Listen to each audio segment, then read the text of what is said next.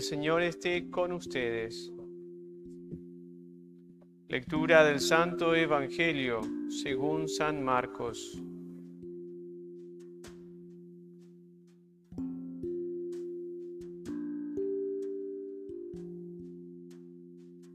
Después Jesús partió de allí y fue a la región de Tiro. Entró en una casa y no quiso que nadie lo supiera, pero no pudo permanecer oculto. Enseguida, una mujer cuya hija estaba poseída por un espíritu inmundo oyó hablar de él y fue a postrarse a sus pies. Esta mujer era pagana, de origen sirio-fenicio, y le pidió que expulsara de su hija al demonio. Él le respondió, deja que antes se sacien los hijos. No está bien tomar el pan de los hijos para tirárselo a los perros. Pero ella le respondió, es verdad, Señor, pero los cachorros debajo de la mesa comen las migajas que dejan caer los hijos. Entonces Jesús le dijo, por causa de lo que acabas de decir, puedes irte en paz. El demonio ha salido de tu hija. Ella regresó a su casa y encontró a la niña acostada en la cama y liberada del demonio. Palabra del Señor.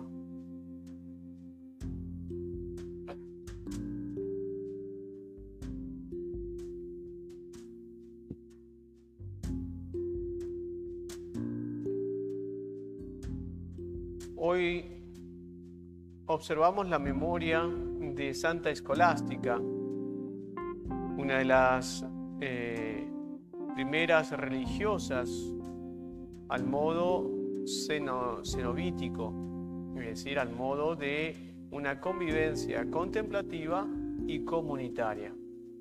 Ante ellas existieron otras santas vírgenes consagradas a la oración, eh, que eran eremitas, pero la primera que vivió así fue Santa Escolástica, quien fue, podemos decir, la primera discípula de su hermano San Benito. Y eh, ellos eran gemelos. De esa forma siempre compartieron mucho las ideas. Familia de poder y rica que eh, justamente vivieron a fines de los años 400, donde eh, mandados a, estudiar a Roma, ellos vivían un poco más al sur, en un lugar que se llama Subiaco, y eh, fueron, vieron toda la decadencia del imperio, el imperio estaba cayendo ya en esos tiempos, y eh, al mismo tiempo vieron ese esplendor de espiritualidad.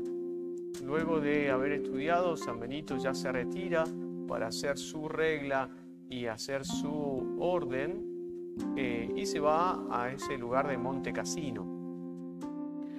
Eh, Escolástica justamente quedaba con todo lo que iba a hacer los bienes. Su padre quería que justamente cuidase de todo lo que era la herencia, pero también le pidió separarse de todas las cosas y seguirlo a su hermano.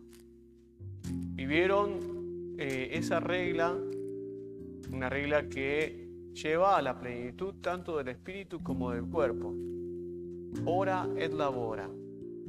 Reza y trabaja. Y por lo tanto, saber combinar ambas cosas lleva a la plenitud de lo que es ser persona. Pero ciertamente San Benito, por ser la cabeza, buscaba de que se cumpliese cada una de las reglas. Santa Escolástica tuvo una vida mucho más mística, si bien San Benito no se quedó atrás, pero le permitía tener ciertas clases de contactos con el conocimiento de Dios y mm, Dios le dio la gracia de saber que se iba a morir.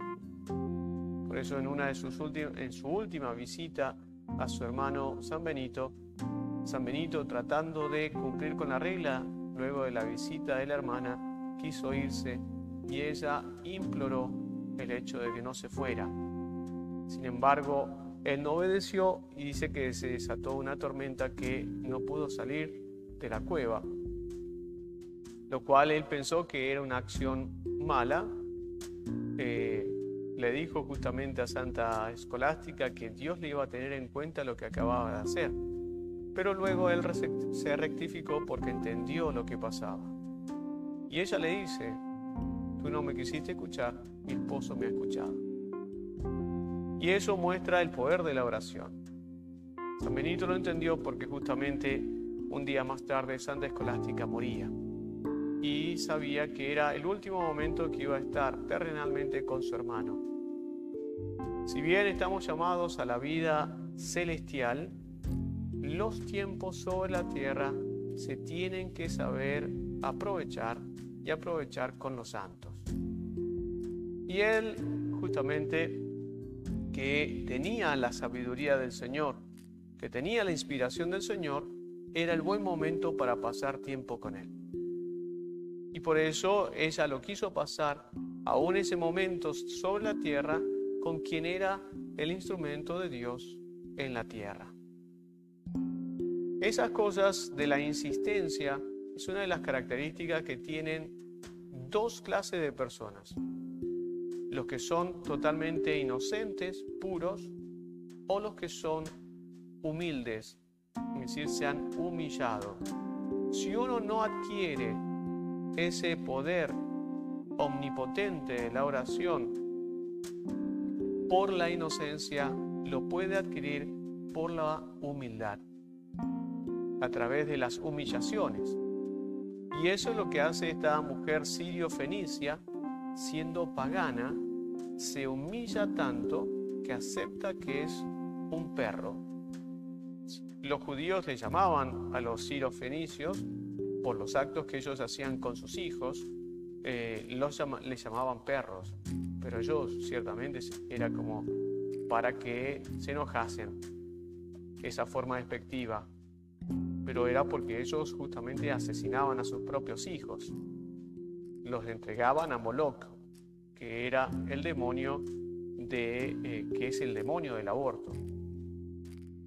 Y por eso se les llamaban perros. Cuando Jesucristo la llama, que ella es una perra, ella lo acepta. Pero sabe que lo está haciendo por no el modo de identificación con los dioses paganos, sino por la humildad. Y por eso es que Jesucristo le dice, lo que acabas de decir ha hecho que el demonio salga de tu hija. ¿Por qué? Porque se humilla.